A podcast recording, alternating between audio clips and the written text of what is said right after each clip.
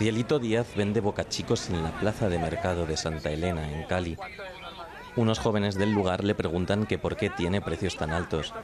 Porque me lo venden caro y lo tengo que vender caro. Así de sencillo. Cali ha tenido que recurrir a un corredor humanitario. Han llegado alimentos, pero los compradores denuncian que los precios se están triplicando. Algunos vecinos, antes de la subida de precios, aseguran que ya les costaba comer. El mundo y el país enfrentan una situación de encarecimiento de productos.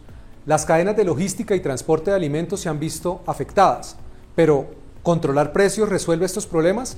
Aquí, en Conciencia Política, te lo explicamos.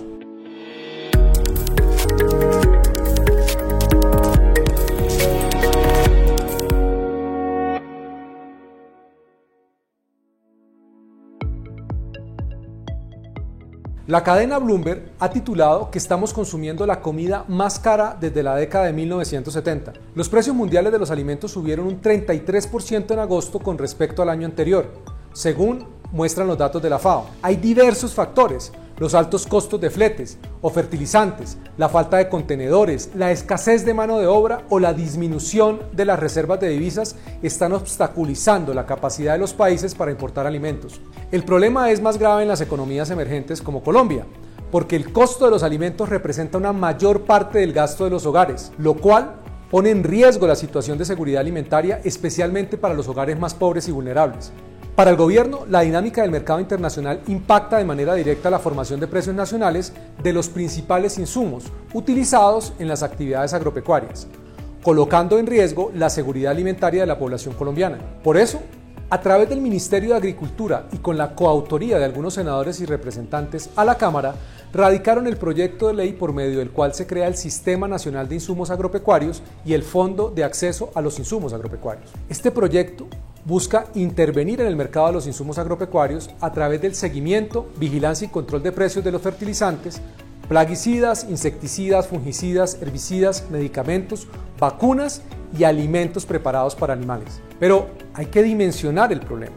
El costo de los insumos agropecuarios se enmarca en un problema global no existe aún un horizonte temporal que indique cuándo podrían estabilizarse o incluso reducirse los costos de los insumos agropecuarios. Se deben ajustar las expectativas. Los diferentes actores objeto del proyecto deben ser conscientes de sus alcances reales, sobre todo quienes ven con gran esperanza que el proyecto se convertirá en una política de subsidios para mitigar los impactos del encarecimiento en el sector agropecuario.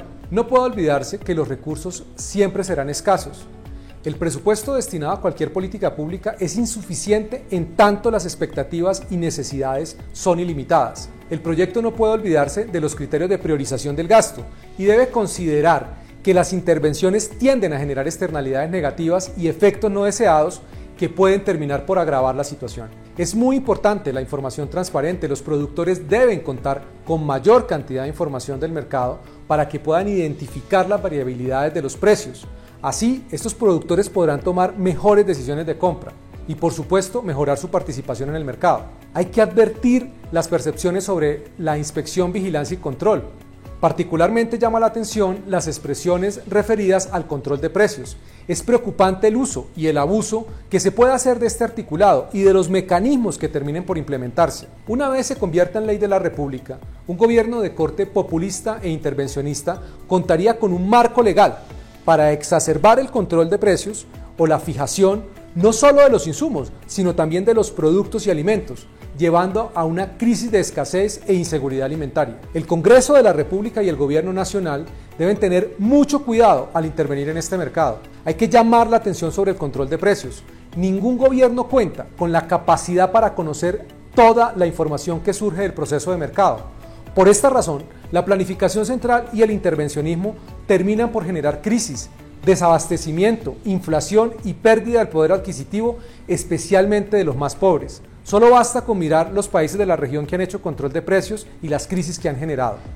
Los precios transmiten información que facilitan la coordinación social descentralizada para lograr movilizar recursos y satisfacer nuestras necesidades.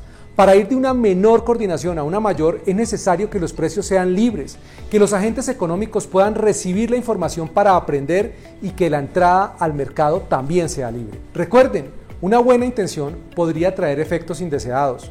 La fijación de precios no eliminará la escasez. Una intervención estatal para controlar los precios y limitar la entrada en el mercado llevaría a una descoordinación del proceso de mercado y lo terminaría por afectar no solo al mercado, sino al bolsillo de todos los colombianos. Se estaría reemplazando el sistema de asignación vía precios por otros sistemas como largas colas para acceder a los productos en alta demanda, mercados negros, favoritismo a determinados sectores especulación o incluso corrupción. También es preocupante el impacto negativo en la competitividad. La distorsión de los precios podría hacer que seamos menos capaces de competir.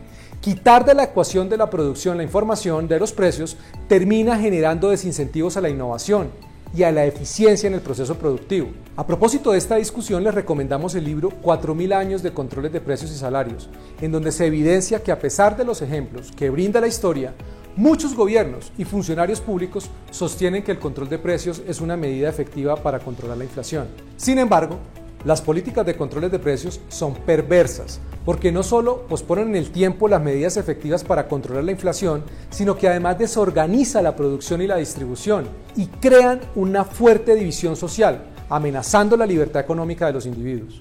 Recuerden, el mercado en sí mismo puede ser imperfecto, pero el intervencionismo estatal lo hace aún más imperfecto y las fallas del Estado siempre son más costosas para la sociedad y los individuos. Nos vemos el mes que viene con más conciencia política.